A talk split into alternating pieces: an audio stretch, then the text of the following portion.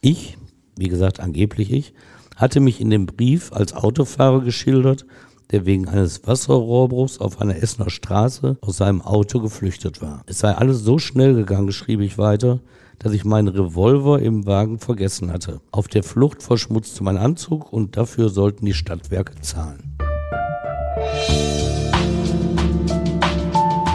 Der Gerichtsreporter.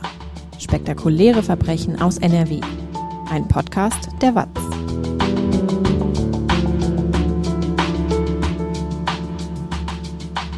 Hallo und willkommen zum Podcast. Ich bin Brinja Bormann und bei mir ist Stefan Wette. Hallo Stefan. Hallo Brinja. Jahrelang hattest du einen Stalker. Wie es dazu gekommen ist, das hast du uns in der ersten Folge erzählt. Mit welchen kuriosen und nervenaufreibenden Aktionen dein Stalker dir und deiner Familie schaden wollte, wie sich der Rechtsstreit mit einem Anwalt weiterentwickelte und wie die ganze Geschichte nach Jahren schließlich ein Ende fand, das erzählst du uns jetzt im zweiten Teil. Stefan, als du am 21. September 2004 den Artikel über den Strafprozess des Radioreporters geschrieben hast, konntest du dir da auch nur ansatzweise vorstellen, was danach auf dich zukommt? Nein, das war ein ganz normaler Prozess über ein Bagatelldelikt dieser Radioreporter ist wegen Beleidigung verurteilt worden und ich hätte jeden für verrückt erklärt, der mir damals eine jahrelange Auseinandersetzung wegen dieses Artikels prophezeit hätte.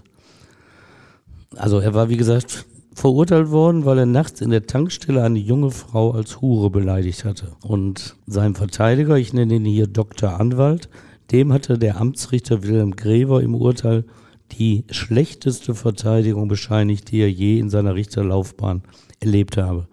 Und darüber hatte ich berichtet und seitdem hatte ich den Ärger. Nochmal zur Erinnerung, der Anwalt hatte mich verklagt. In Teil 1 habe ich da schon einiges drüber erzählt, weil ich geschrieben hatte, er habe dem Richter, Zitat jetzt von mir, vorab und indirekt Rechtsbeugung unterstellt.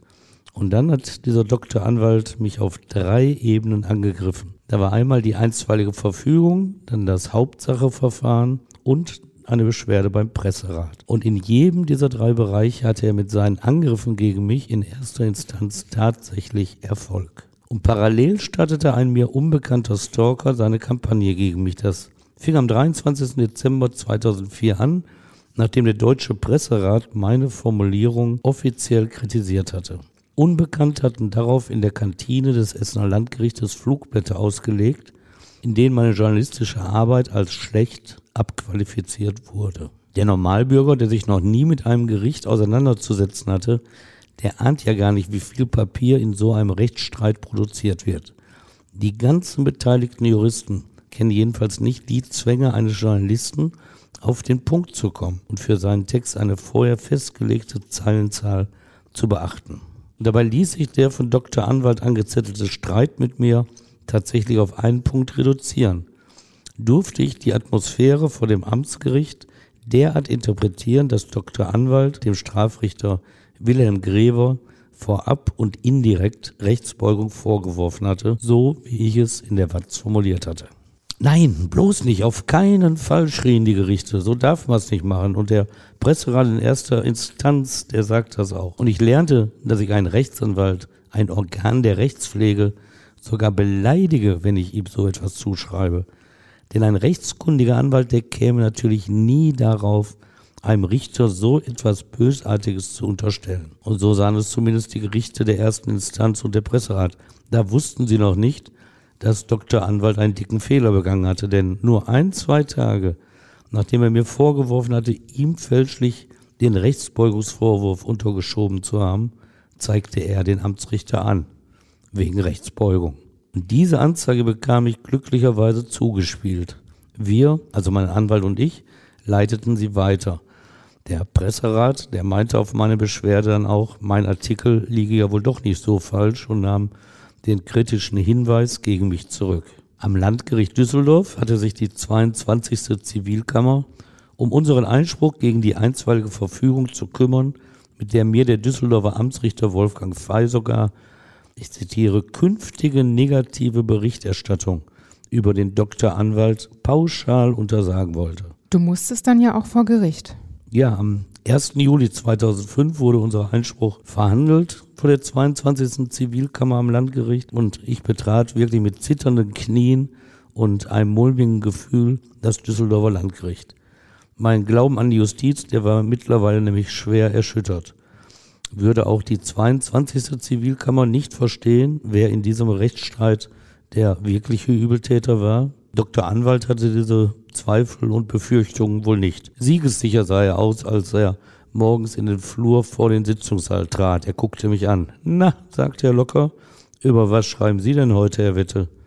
Lustig ist er ja, ne? Aber ich war froh, dass ich keines der strafbaren Worte aussprach, die mir angesichts seiner Person so einfielen. Das wäre wahrscheinlich keine gute Idee gewesen. Nein, es hätte ihm vor allem neue Munition geliefert und das wollte ich ja nicht. Aber ich sage ja immer, man soll sich auch beherrschen. Und im Saal war mir auch klar, dass diese Verhandlung nur schiefgehen kann. Dr. Anwalt fühlte sich zu Hause vor Gericht und ich wollte nur weg. In seinen Schriftsätzen hatte er nichts unterlassen, mich gegenüber den Richtern als miesen Schreiberling abzuqualifizieren. Ja, er unterstellte mir sogar eine, Zitat, Abschussliste für Richter zu führen. Hattest du so eine Liste?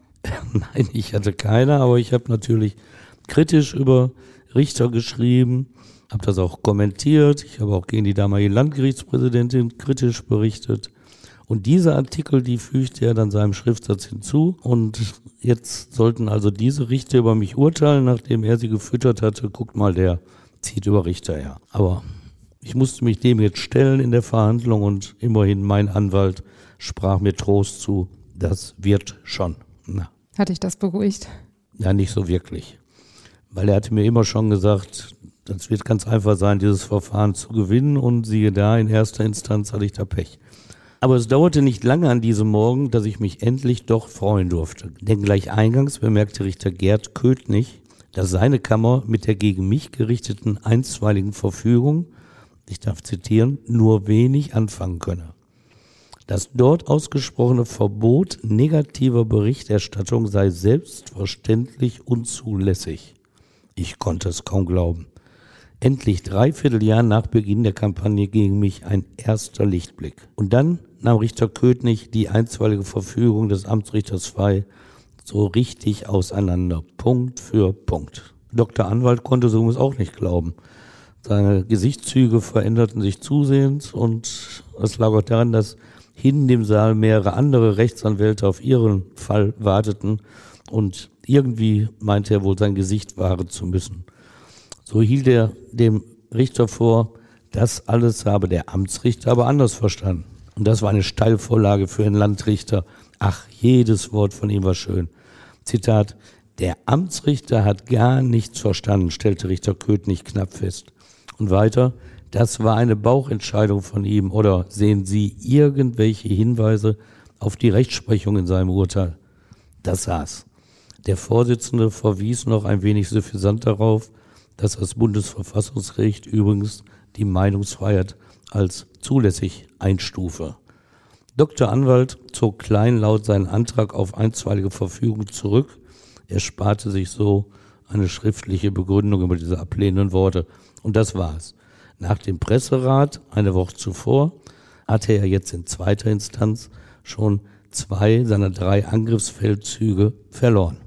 Dr. Anwalt schätzte seine Niederlage auch wohl richtig ein. Er kam danach auf mich zu, fragte, ob wir den Streit nicht beilegen könnten. Ich sagte. Wirklich? Ja.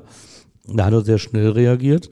Und ich sagte dann auch, natürlich, kein Problem. Wenn Sie sich entschuldigen, und ich zählte auf, denn mittlerweile hat er in seinen Schriftsätzen mich mehrfach beleidigt, mir Korruption unterstellt, mir den Gerichtsvollzieher ins Haus geschickt, Lohnpfändung beantragt. Nee, sag ich, dafür geht nicht anders, brauche ich eine Entschuldigung. Okay, sagte er, dann eben nicht, dann droht Ihnen eben ein langes Verfahren. Aber meine Euphorie konnte er mir nicht nehmen. Das Düsseldorfer Gericht lag damals noch in der Altstadt, bekanntlich die längste Theke der Welt. Und so zogen mein Anwalt und ich in ein Lokal. Es war 11 Uhr morgens. Wir tranken alt auf unseren Sieg. Zwischendurch telefonierte mein Anwalt mit dem Fußballstar Michael Ballack, so glaubte ich zumindest herauszuhören. Der Profi wollte offenbar gegen einen Journalisten vorgehen. Na, soll er doch. Stefan, du machst ja jetzt auch einen Newsletter. Worum geht's da? Ja, da kriege ich so den direkten Kontakt zu meinen Lesern und Hörern. Das ist ganz schön. Ich weise da auf die neuen Folgen des Podcasts hin und ich arbeite ja weiterhin aktuell als Gerichtsreporter und stelle da auch meine aktuellen Verfahren vor, über die ich geschrieben habe. Wenn ihr mögt, dann könnt ihr den Newsletter kostenlos abonnieren. Den Link dazu, den findet ihr in den Show Notes, also der Folgenbeschreibung. Und wie ging es dann in deinem Fall weiter? Ja, den Dr. Anwalt ließ seine Niederlage keine Ruhe. Weil er bei mir ja abgeblitzt war, schrieb er die Watz an. Danach schrieb er mich auch nochmal an. Er rief mich sogar an. Thema war immer, wir sollten den Rechtsstreit beilegen. Jetzt war er plötzlich zur Entschuldigung bereit. Allerdings solle auch ich mich entschuldigen. Und dafür sage ich nun mal gar keine Veranlassung. Ich hatte ja nichts anderes getan, als meiner Arbeit nachzugehen. Und er verlangte die Kosten des Rechtsstreits, die sollten wir uns teilen. Auch das fand ich nicht gerecht. Er hatte das ja zu Unrecht angezettelt. Die Watz, mein Arbeitgeber, ließ mir freie Hand. Wenn ich diesen Streit beenden wolle aus nervlichen oder anderen Gründen, dann hätten sie dafür volles Verständnis, teilten Redaktion und Verlag mir mit. Wenn ich aber bei dieser eindeutigen Rechtslage, die es gab für mich, wenn ich da weiter prozessieren wolle, dann werde die Watz mich natürlich auch weiterhin unterstützen. Und wie hast du dich entschieden? Ja, so wie du mich ja noch gar nicht kennengelernt hast, aber ich kann auch stur bleiben.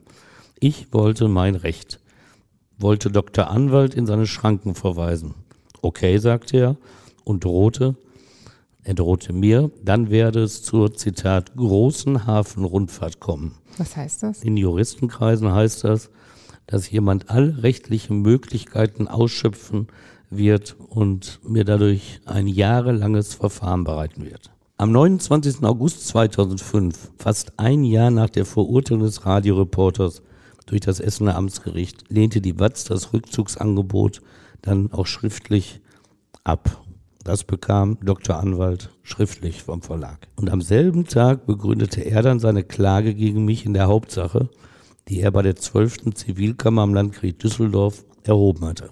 Am 8. September reichte er einen weiteren Schriftsatz zur Begründung ein. Wieder ging es darum, dass ich ihm zugeschrieben hatte, dem Strafrichter vor einem Jahr vorab und indirekt Rechtsbeugung vorgeworfen zu haben.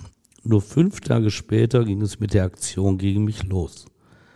Und zwar der Aktion mit dem Stalker. Er startete. Die angekündigte große Hafenrundfahrt, sie bedeutete aus meiner Sicht eben nicht nur die juristische Seite. Im Rückblick kann ich fast jeden Schritt des Stalkers an Verfahrensabschnitten der Klage gegen mich festmachen. Aber diese Feinheiten, die habe ich damals erst spät bemerkt. Was ist damals passiert? Das ging los am 15. September 2005. Da bekam mein Watz-Geschäftsführer Bodo Hombach Post von mir, also angeblich von mir. Ich hatte es ja schon mal im ersten Teil des Podcasts erwähnt.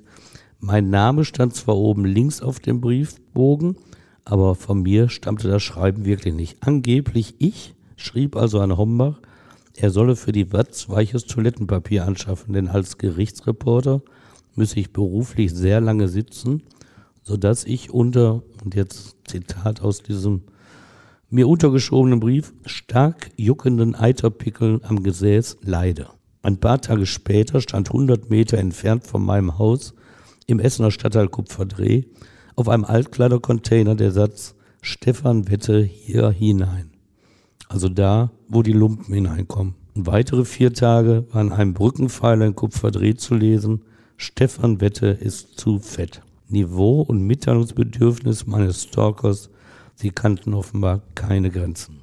Und dann kam noch am 31. Oktober 2005 ein Flugblatt heraus, mit dem ich relativ sonderlich zum Boykott der Sommerzeit aufrief.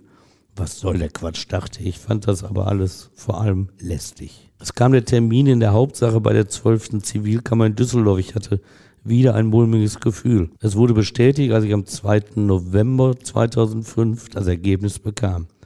Die zwölfte Kammer lehnte zwar jetzt den Großteil der Klage von Dr. Anwalt ab, in einem einzigen Punkt gab sie ihm aber recht. Das mit der Rechtsbeugung hätte ich nicht schreiben dürfen. Und dass Dr. Anwalt den Amtsrichter genau wegen Rechtsbeugung angezeigt hatte, das hatten wir dem Gericht auch mitgeteilt. Aber das spiele keine Rolle, entschied die zwölfte Kammer, denn diese Anzeige habe er ja nur im Auftrag seines Mandanten erstattet, nicht in eigenem Namen. Und damit folgte sie der Argumentation des Anwaltes. Und hast du das so hingenommen? Nein, wir wollten natürlich Berufung einlegen. Das war uns völlig klar. Denn es konnte nicht sein, dass Dr. Anwalt mit diesem Angriff auf die Pressefreiheit auch noch Recht bekam. Aber erst einmal musste das schriftliche Urteil kommen, damit wir es endgültig entscheiden konnten. Ob uns der Stalker von der Berufung abbringen wollte, denn in dieser Wartezeit ging es so richtig los mit den falschen Briefen. Tag für Tag musste ich mich darum kümmern, erzürnte Briefempfänger aufzuklären und zu beruhigen. Was waren das für Briefe? Den Anfang machte Mitte November 2005 ein angeblich von mir verfasster Brief an die Stadtwerke Essen, die für die Wasserversorgung im Stadtgebiet zuständig sind. Staatenersatz forderte ich von ihnen. Ich, wie gesagt angeblich ich, hatte mich in dem Brief als Autofahrer geschildert, der wegen eines Wasserrohrbruchs auf einer Essener Straße aus seinem Auto geflüchtet war. Es sei alles so schnell gegangen, schrieb ich weiter, dass ich meinen Revolver im Wagen vergessen hatte. Auf der Flucht verschmutzte mein Anzug und dafür sollten die Stadtwerke zahlen. In dem Brief schildere ich mich auch als einen Mann, der zunehmend Probleme beim Autofahren hat und befehlende Stimmen aus dem Radio hört, obwohl es abgestellt ist. Und ich drohte den Stadtwerken. Zitat, nehmen Sie das sehr ernst. Ich habe gute Freunde beim Essener Gericht und der Düsseldorfer Justizbehörde. Nein. Klingt nicht so lustig. Nein, lustig war das wirklich nicht. Der Brief war sogar sehr gefährlich, wie ich später erfuhr. Zum Glück hatte aber der Stadtwerkevorstand den Brief an seinen Pressesprecher weitergeleitet und der rief zum Glück Uwe Klein an, damals Pressesprecher der Essener Polizei. Uwe meldete sich bei mir ganz vorsichtig, fragte er nach meinem Gesundheitszustand und ob ich noch Auto fahre. Und dann rückte er mit dem Schreiben heraus. Ihm sei schon klar gewesen, dass der Brief entweder gefälscht sein musste oder ich langsam verrückt sei. Und deshalb habe er zunächst auch in der Redaktion angerufen und gefragt, ob ich vielleicht in letzter Zeit psychiatrisch behandelt werde. Wir sprachen über den Hintergrund dieser Kampagne und er riet mir zur Anzeige. Ich solle das keinesfalls auf die leichte Schulter nehmen. Die Stadtwerke hätten schon überlegt, das Gesundheitsamt zu informieren, aber auch das Straßenverkehrsamt wegen meiner Fahreignung. Und der Hinweis auf eine Pistole in meinem Auto, der sei ganz gefährlich gewesen, sagte er. Denn in solchen Fällen setzt die Polizei meist das SEK ein, um die Pistole aus der Wohnung zu holen. Wörtlich sagte Uwe, und die machen deine offene Haustür erst einmal zu, bevor sie reingehen. Und so malt er mir die Gefahr aus, die der Einsatz des Spezialeinsatzkommandos mir gedroht hätte. Und gleichzeitig bekam ich Post von der Deutschen Telekom, die sich für mein Schreiben vom 14. November 2005 bedankte. Auf zwei Seiten erklärte sie mir, dass Elektrosmog durch Mobilfunkstrahlen gar nicht so gefährlich sei. Ich rief die Telekom an, erklärte und bekam den angeblich von mir verfassten Brief. Interessant, für was die Telekom sich da freundlich bedankt hatte. Immerhin hatte ich über heftigste Beschwerden durch ihre Funkwellen geklagt und juristische Schritte angekündigt zudem auch mit einem terroristischen Akt gedroht. Zitat aus diesem Brief.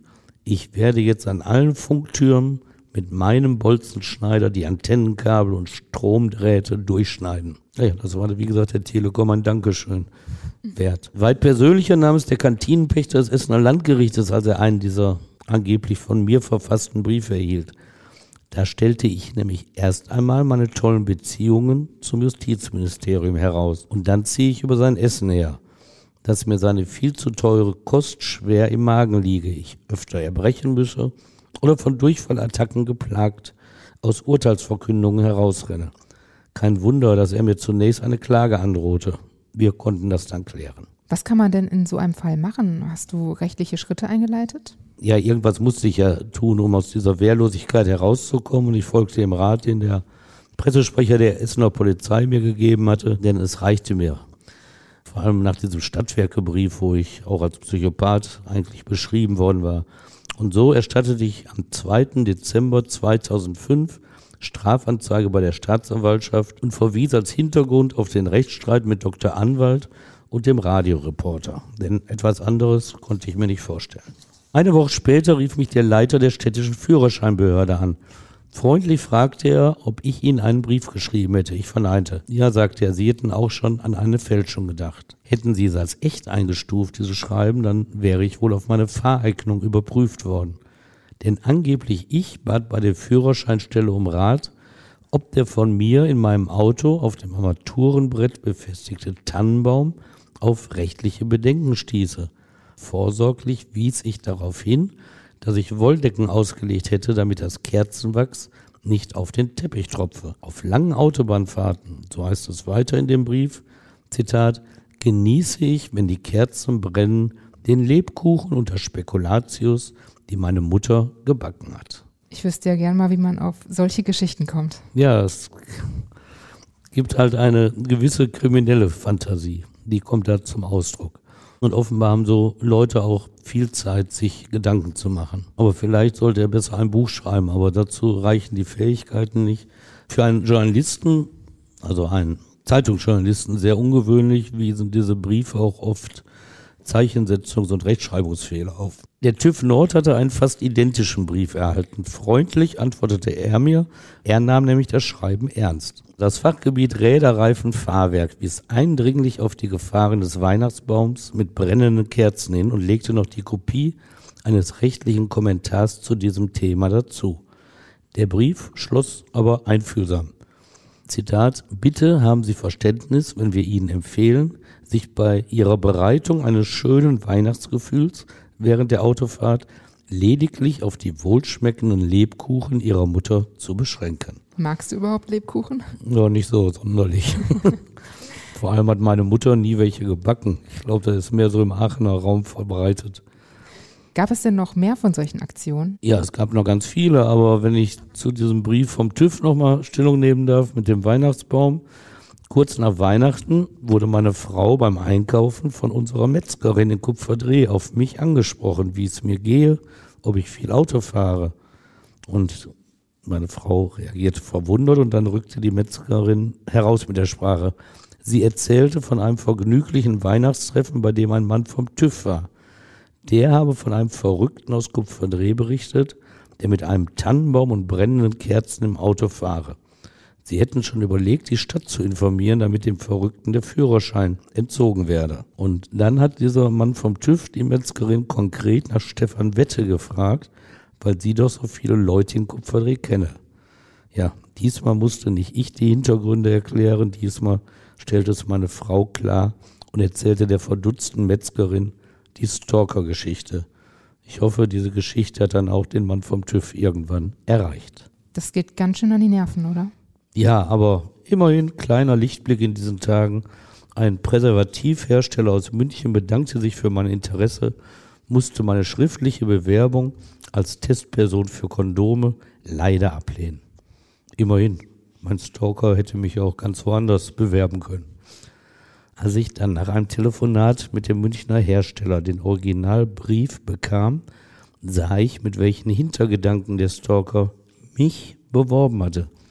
Er hatte nämlich darauf hingewiesen, dass ich in meinem neuen Büro keinen Internetanschluss habe und deshalb Informationen und Warenproben per Post an meine Privatanschrift erbitte. Ja, das hat er sich schön vorgestellt, der Stalker. Wie ich meiner nichtsahnenden Ehefrau erkläre, warum und wofür ich ohne ihr Wissen ein Paket Kondome geliefert bekomme. Erst im Februar 2006 erfuhr ich schließlich, dass der Stalker mich bereits mit Schreiben vom 8. Dezember 2005 sogar bei der NRW-Justizministerin Roswitha Müller-Piepenkötter angeschwärzt hatte. Ein Anonymus, ich selbst konnte das ja schlecht schreiben, also auch nicht er unter meinem Namen, der gab sich als Mitarbeiter des Amts- und Landgerichts Essen aus und behauptete, ich besorgte mir illegal und auf kleinem Dienstweg Ermittlungsakten und führe mich im Gericht wie der Hausherr auf. Und dann versteigt der Stalker sich in wüste Unterstellung, Zitat, Weiterhin versucht Herr Wette gelegentlich auf Urteile Einfluss zu nehmen, sowie Staatsanwälte und Richter unseres Hauses befangen zu machen. Das ist ja richtig rufschädigend. Ja, das ist es. Und Düsseldorf hatte tatsächlich eine interne Untersuchung eingeleitet. Was blieb denen auch übrig? Und von der habe ich natürlich zunächst auch nichts erfahren. Aber wie ich später hörte, ergab diese interne Untersuchung keinerlei Hinweise auf irgendetwas, was mir vorzuwerfen war. Das war das Ärgerliche an dieser Stalker-Attacke, aber auch an der Klagewelle des Anwaltes, die, über die ich kritisch zu berichten hatte, also Staatsanwaltschaft und Gerichte, die gelangten durch diese Briefe und Aktion in die Position, über mich zu urteilen. Und das verträgt sich nicht mit meiner Berufsauffassung. Aber wir haben das, also wir, Justiz und ich, wir haben das professionell über die Bühne gebracht, so denke ich. Und auch wenn ich Dr. Anwalt nicht unterstellen konnte, an der Stalker-Geschichte irgendwie beteiligt zu sein, seine Drohung mit der großen Hafenrundfahrt, die hatte sich wirklich verwirklicht und fand in recht rauer See statt. Dr. Anwalt und der Radioreporter hatten übrigens Glück, dass mein Glaube an den Rechtsstaat ungebrochen blieb. Ein erfahrener Strafverteidiger, auch ein Doktor, der von dem Konflikt gehört hatte, riet mir zu einer schnellen Beilegung der Auseinandersetzung. Zitat, das können meine Albaner erledigen, so sagte er. Die geben denen richtig was aufs Maul und dann ist Ruhe. Oha. Ich bedankte mich höflich, lehnte aber ab. Ich finde meine Gründe auch heute noch überzeugend, denn das sagte ich ihm. Da ich nur zu 95 Prozent sicher bin, dass die dahinter stecken, könnten deine Mandanten den Falschen treffen. Das will ich nicht. Und wenn ich zu 100 Prozent sicher bin, dass sie es sind, dann reichen mir die Mittel der Justiz völlig aus. Aber plötzlich endeten die Aktivitäten des Stalkers. Was mag der Grund gewesen sein? Vermutlich war aus meinem Gegner kein besserer Mensch geworden, der sich für seine niederträchtigen Aktionen zutiefst schämte. Die Erklärung wird einfacher gewesen sein. Wir hatten uns nämlich nicht verunsichern lassen durch die Aktion, sondern tatsächlich Berufung gegen das Urteil der 12. Zivilkammer am Landgericht Düsseldorf eingelegt. Wenn der Stalker darauf abzielte, uns die Lust an der rechtlichen Auseinandersetzung zu nehmen, dann hatte er Pech gehabt. Und jetzt ruht er sich erstmal aus und wir warteten auf den Berufungstermin beim Oberlandesgericht Düsseldorf. Mittlerweile benahm ich mich schon wie ein Prozesshansel. Wenn das am OLG nicht klappt, verkündete ich jedem, der es hören wollte, dann gehe ich weiter zum Bundesgerichtshof, zum Bundesverfassungsgericht oder zum Europäischen Gerichtshof für Menschenrechte. Und kann dir sagen, sonst mag ich diese Sprüche gar nicht. Die letzten Briefe hatte der Stalker im Dezember geschrieben. Nach drei Monaten Pause legte er aber dann im März 2006 wieder los. Und über den Grund lässt sich wiederum nur spekulieren. Der OLG-Termin, er rückte näher. Vielleicht wollte der Stalker mich nachdrücklich auf die Möglichkeit hinweisen, auf die Berufung zu verzichten. Vielleicht gab der Stalker auch nur seine Wut Ausdruck, weil das Ursprungsverfahren für ihn zu diesem Zeitpunkt unrühmlich abgeschlossen worden war. Schon vergessen? Ursprung war ja meine Berichterstattung über ein Beleidigungsverfahren am Amtsgericht Essen. Richter Greve hatte den von Dr. Anwalt verteidigten Radioreporter verurteilt. Und danach ging ja die Kampagne gegen mich los. Der Reporter hatte in seinem eigenen Verfahren Berufung eingelegt und so wurde der gesamte Fall am Landgericht Essen erneut aufgerollt. Ein schmutziges Verfahren, denn um nachzuweisen, dass die von ihm an einer Tankstelle als Hure beleidigte Frau das Gericht belog und unentschuldigt vor Gericht fehlte, fuhren Dr. Anwalt und sein Mandant an einem Gerichtstag zu ihrem Friseurgeschäft. Dort baute sich der Radioreporter auf und fotografierte durch die Scheibe in den Laden hinein. Sie kam erzürnt heraus, beschimpfte ihn und plötzlich trat hinter einem dicken Baum Dr. Anwalt hervor, nach dem Motto, ich habe alles gesehen. Wow wie in US-Krimis. Und welche Folgen hatte die Aktion? Gebracht hat es den beiden gar nichts. Das Landgericht verurteilte den Radioreporter ebenfalls und zum Schluss verwarf auch das Oberlandesgericht Hamm die Revision des Radioreporters. Damit war er rechtskräftig wegen der Beleidigung verurteilt. Und Dr. Anwalt hatte noch den Versuch gestartet, das Opfer wegen Falschaussage zu belangen. Doch trotz seiner Anzeige stellte die Staatsanwaltschaft das Verfahren gegen sie ein. Diese Nachricht erreichte Dr. Anwalt und wohl auch seinen Mandanten Ende Februar 2006. Und am 3. März, da erreichten mich besorgte Anrufe. Was waren das für Anrufe? Also der Essener Stadtteil Kupferdreh, in dem ich lebe, der liegt ja am Baldener See. Rund 13.000 Menschen leben hier. Und ich bin dort aufgewachsen und habe auch bis auf ein paar Jahre immer dort gelebt. Äh, wir kennen uns also, die Kupferdreher und ich. Und so war es nicht weiter verwunderlich, dass mich Anfang März viele Anrufe von Kupferdrehern erreichten. Sie berichteten von Flugblättern in Kupferdreh, mit denen ich nach meiner seit Karneval vermissten Verlobten Gertrud suche. Das Foto einer leicht dicklichen und nackten Frau zierte dieses Flugblatt. Einen Monat später erfuhr ich von mehreren Strafverteidigern, dass sie einen Brief von mir erhalten hatten. Darin schilderte ich meine finanziell klamme Lage und bat sie um Spenden. Einen weiteren Monat später hingen am Baldener See, dem Ausflugsziel überhaupt in Essen, große Plakate an den Bäumen. Ein unförmiges Strichmännchen prangte darauf und der Satz, ich sei zu fett. Und auf diesem Niveau lief das also weiter. Dann kam Schreiben an meinen Nachbarn. Darin teilte ich ihnen mit, dass ich einen anstrengenden Beruf habe und auf meinen Schlaf angewiesen bin. Deshalb sollten sie ihre Klospülung ab 21 Uhr auf keinen Fall mehr benutzen. Und wer mich kannte, der brachte mir die Briefe. Jetzt muss man wissen, dass wir ein freistehendes Haus besitzen. Ich kann also von keinem Nachbarn das Klo hören. Dennoch reagierte eine altersverwirrte Frau völlig aufgewühlt was habe ich Herrn Wette bloß getan? fragte sie immer wieder ihre Nachbarn. Und andere Nachbarn, die erst seit einem Jahr in der Nähe wohnten, machten sogar eine Hörprobe, indem sie in unserer Einfahrt gingen und prüften, ob ich aus dieser Entfernung heraus ihr Klo hören könnte. Und das Ergebnis teilten sie mir in einem erbosten Brief mit. Ist das noch zu übertreffen? Jo. Beim Watz Geschäftsführer ging am 17. Juli 2006 nämlich meine Kündigung ein.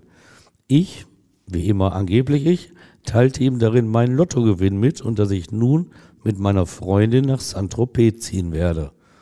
Freundlicherweise vermerkte er, dass die Watz auf die Kündigungsfrist verzichten werde. Und er gab meine Kündigung an Personalabteilung und Chefredaktion weiter. Sie waren von mir laufend über die Kampagne informiert worden und stoppten meine Kündigung.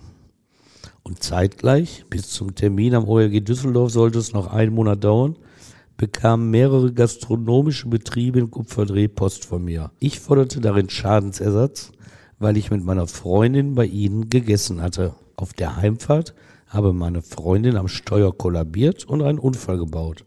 Das liege am schlechten Essen, behauptete ich und forderte Geld. Übrigens hatte ich, angeblich ich, noch ein Foto des verunfallten Autos dazugelegt und ein Überweisungsformular. So korrekt war ich. Wieder musste ich herumfahren und erklären. Wie haben, denn, wie haben denn die Leute eigentlich darauf reagiert? Ja, zum Teil sehr böse. In der Imbissstube City Grill, da wollten mich die Mitarbeiter mit dem Hintern in die Fritteuse setzen, weil ich so etwas über sie behauptet hatte. So sauer waren sie. Und der Chef vom Eiscafé Plücktun freute sich, nachdem ich es ihm erklärt hatte, dass meine Freundin keinen Airbus gesteuert hatte. Das wäre teuer geworden, sagte er. Und die Chefin des Restaurants Haus Ruhrblick, die erfreute mich besonders. Sie sagte, ich wusste gleich, er wette, dass das nicht von Ihnen ist, denn Sie können ja keine Freundin haben, weil Sie verheiratet und katholisch sind. Und trotz dieser freundlichen Einschätzung reagierte meine Ehefrau zusehends verärgert, dass der Stalker überall in unserem Wohnort verbreitete, ich hätte eine Freundin. Ja, das kann ich mir vorstellen. Was war denn das absolute Highlight, das dir passiert ist? Ja, ich finde eigentlich, es sind alles sehr gleichwertige Highlights. Aber eigentlich der Höhepunkt, das kann man schon so sagen, der zeigte sich am 23. Juni 2006 mit den Plakaten in Kupferdreh, auf denen zur, Zitat, Nacktarschparty in meinen Garten eingeladen wurde. Adresse, Telefonnummer, von mir, alles stand auf diesen Flugblättern, die an Schaufenstern, Bäumen und Laternen in Kupferdreh hingen. Eingeladen wurde zum WM-Spiel der Deutschen gegen die schwedische Nationalmannschaft, bei der wir den Schweden, so hieß es auf dem Papier, den nackten Po zeigen. Und ein Foto illustrierte auch dieses unbekleidete Körperteil. War das dein Po? Erstens kursieren von mir keine Fotos meines nackten Po's. Und zweitens kann man das, glaube ich, auch nicht identifizieren. Ich hielt mich am Spieltag allerdings auf einer Dienstreise im Ausland auf und meine Frau blieb mit den Kindern allein. Sie hatte Angst, fürchtete um die Massen, die zu uns kämen. So ging sie mit den Kindern zu einem Nachbarn. Ihr reichte der Stress endgültig. Sie litt unter Schlafstörung, hatte Angst um die Kinder. Vom Arzt ließ sie sich das bescheinigen, erstattete jetzt auch Anzeige bei der Staatsanwaltschaft wegen Körperverletzung. Und wie sich später zeigte, war das ein kluger Schritt, denn fast alle Aktionen bislang waren keine echten Straftaten. Warum nicht? Ja, das änderte sich erst, als 2007 der Stalker-Paragraph in Kraft trat. Alles vorher, das war so unter einer Erheblichkeitsschwelle oder hätte im Privatklageverfahren verfolgt werden müssen. Und äh, die Stalker-Geschichte kam dann ja erst in der Endphase dazu, dass die strafbar wurde, aber die Körperverletzung gegen meine Frau, die war dagegen auf jeden Fall strafbar. So, am 9. August 2006 trafen wir uns dann endlich am OLG Düsseldorf zur mündlichen Verhandlung zum letzten Abschnitt in dieser juristischen Auseinandersetzung. Und der Vorsitzende Bernhard Rudolf Schüssler machte schnell klar, dass Dr. Anwalt die Klage wohl verlieren werde. Denn alles, was ich geschrieben habe, sei von der Meinungsfreiheit abgedeckt. Und wenn er behauptet, dass er die Anzeige wegen Rechtsbeugung gegen den Amtsrichter nur im Auftrag des Mandanten erstattet habe, dann entspräche dies wohl nicht der Wahrheit, weil das würde ein Anwalt ablehnen, wenn das gegen seinen Willen ist. Und dann räumte Dr. Anwalt auch kleinlaut ein, dass er tatsächlich hinter der Anzeige gestanden habe, weil er sich so sehr über den Richter geärgert habe. Dann hatte er also den Presserat und die Düsseldorfer Richter am Amts- und am Landgericht belogen. Dr. Anwalt beklagte sich auch bitterlich über meine angeblich feindliche Haltung gegen ihn. Dem widersprach der beisitzende Richter, der offenbar recherchiert hatte. Er sagte, aber Sie haben doch sogar mehrere seiner Artikel, in denen er Sie erwähnt hat, auf Ihrer eigenen Homepage veröffentlicht. Der Vorsitzende riet ihm jedenfalls, seine Klage zurückzunehmen. Aber das wollte Dr. Anwalt nicht. So bekam er und ich schriftlich, dass er auf der ganzen Linie verloren hatte. Die Kosten des Verfahrens, so das OLG, musste er zu 100 Prozent tragen. Was kostet sowas? Das ist doch bestimmt nicht billig. Und da habe ich keinerlei Ahnung von, aber teuer werden so Verfahren, wenn viele Zeugen gehört werden und wenn Gutachter gehört werden. Oder wenn aufwendige Untersuchungen gemacht werden müssen. Und bei uns waren es ja immer nur die Gerichtstermine und die Anwaltskosten halt. Die muss er tragen. Also Im Vergleich wird, noch ein Schnäppchen. Ja, es wird ihn nicht in den Ruin getrieben haben. Haben die Stalker-Aktionen denn dann aufgehört? Hätte man annehmen können, aber dem war nicht so. Denn kurz nach der Urteilsverkündung bekamen wir Anfang September 2006 Besuch. Es war ein regnerischer, dunkler Tag. Meine Frau und ich hatten frei, standen in der Küche. Da kamen zwei Männer durch unseren Vorgarten die Treppe hoch, schauten intensiv durchs Küchenfenster. Dann erst gingen sie zur Haustüre, klingelten. Ich öffnete. Sie stellten sich als Mitarbeiter unseres Stromversorgers RWE vor. Sie kämen wegen des Briefes. Oh Gott, ich ahnte Schlimmes. Kurz gesagt, hatte mal wieder ich geschrieben, dass der Teufel persönlich durch die Steckdose ins Haus gekommen sei und mich mit seinem Säbel attackiert habe. Da ich in dem Brief die maroden Leitungen des RWE dafür verantwortlich machte, dem Deibel den Weg zu eben, hatte ich folgerichtig die dicken Kupferkabel im Keller durchgeschnitten und das dem RWE mitgeteilt. Und weil sie Kundenbeschwerden nachgehen müssen, sei jetzt hier, sagte der Mann, der mittlerweile beruhigt war, weil er durchs Küchenfenster Licht bei uns im Haus gesehen hatte. Ich erzählte ihm dann vom Stalker, zeigte ihm meine Anzeige bei der Staatsanwaltschaft. Er erzählte, dass er damit nicht habe rechnen können und dass er deshalb einen Kollegen zur Verstärkung mitgebracht hatte, weil so Verrückte, wie es in dem Brief hier anklang, weil so Verrückte oft aggressiv reagierten. Wir verabschieden uns dann freundlich. Eigentlich hätte jetzt aber nach dem rechtskräftigen OLG-Urteil der Stalker endlich Ruhe geben müssen, aber am 13. November 2006 ging es wieder los. Was ist diesmal passiert? Ich, also ich sage es immer wieder, angeblich ich, hatte meiner damals über 80 Jahre alten Verlegerin Anneliese Brost einen schwülstigen Brief geschrieben, mit dem ich ihr meine Liebe zu ihr gestand und auf ein gemeinsames Glas Rotwein hoffte. Und meine Nachbarn bekamen am 14. November nicht nur einen Brief, sondern einen Karton mit alten, ausgetretenen Schuhen. Im Brief stand, ich wechselte jetzt mit Freundin in mein neues Haus in Saint-Tropez. Ich hätte meinen Keller entrümpelt und an die arme, bedürftige Nachbarin gedacht, der ich diese Schuhe schenke. Nachbar Bernd nahm es später sportlich. Stefan, wenn du wieder den Keller entrümpelst, dann stell mir bitte die Kiste Bier hin. Schön, dass es auch manche mit Humor gesehen haben. Ja, das sind auch so enge Nachbarn, die kannten diese ganze Kampagne. Die hatte ich natürlich auch gebeten, aufzupassen, ob sie mal irgendwas bemerken, aber leider hat niemand was bemerkt. Ja, es gibt aber auch weniger humorvolle Leute, die saßen zum Beispiel im Bauamt der Stadt Essen. Da ging nämlich ein Schreiben mit Datum 14. November 2006 von mir ein. In dem teilte ich mit, dass ich in meinem Vorgarten ein Stupa genanntes buddhistisches Grabmal errichten wolle. Und dafür müsse ich eine Fahrbahn sperren. Sofort teilte mir das Bauamt mit, dass dies illegal sei. Ich benötige eine Genehmigung dafür. Und dann rief ich an, erklärte wieder, was der Stalker mit mir treibt und traf dann auf einen skeptischen Beamten.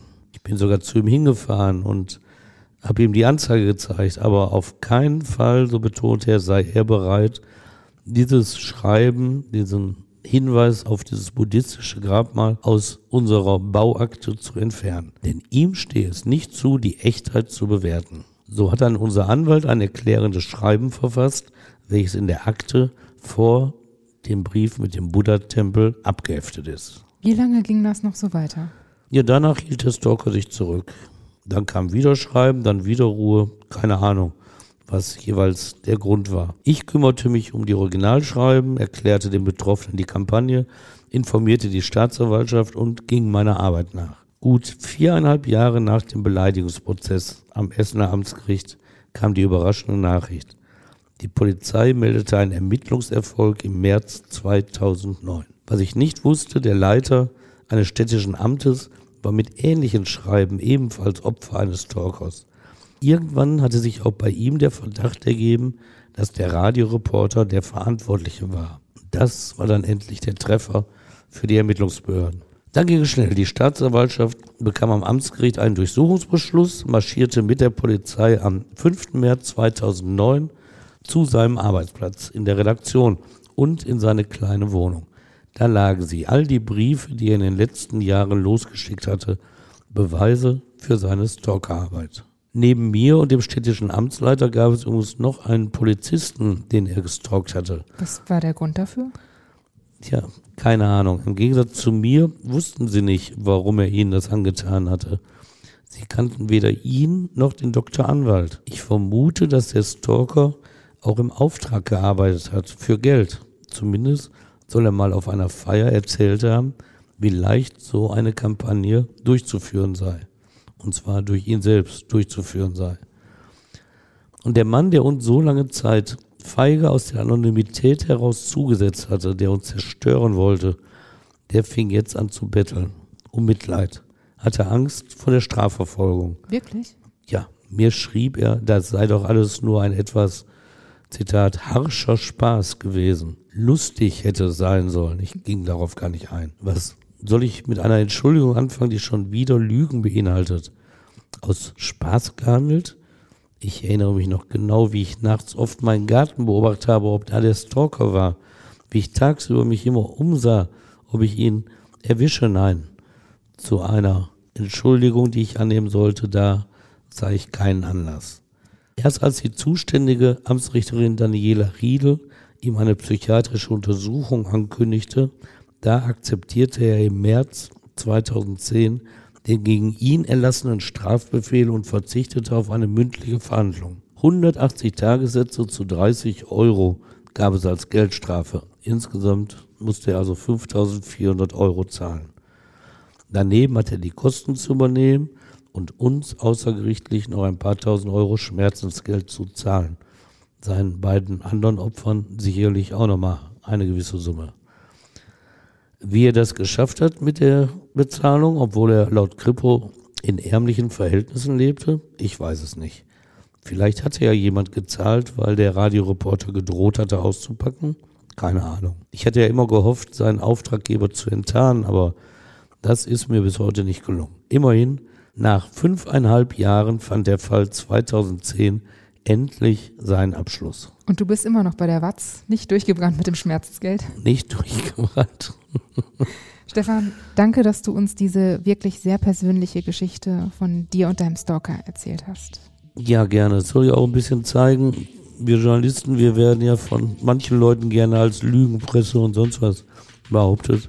Auch zeigen, mit welchen Sachen wir uns auseinandersetzen müssen und welchen Druck wir manchmal aushalten müssen und wie wir trotzdem, die meisten von uns versuchen, ordentlich unsere Leser, Hörer oder Zuschauer zu informieren. Ich danke euch auf jeden Fall fürs Zuhören und ich freue mich, wenn ihr auch beim nächsten Mal wieder dabei seid. Bis dann. Ja, auch von mir. Bis dann. Macht's gut.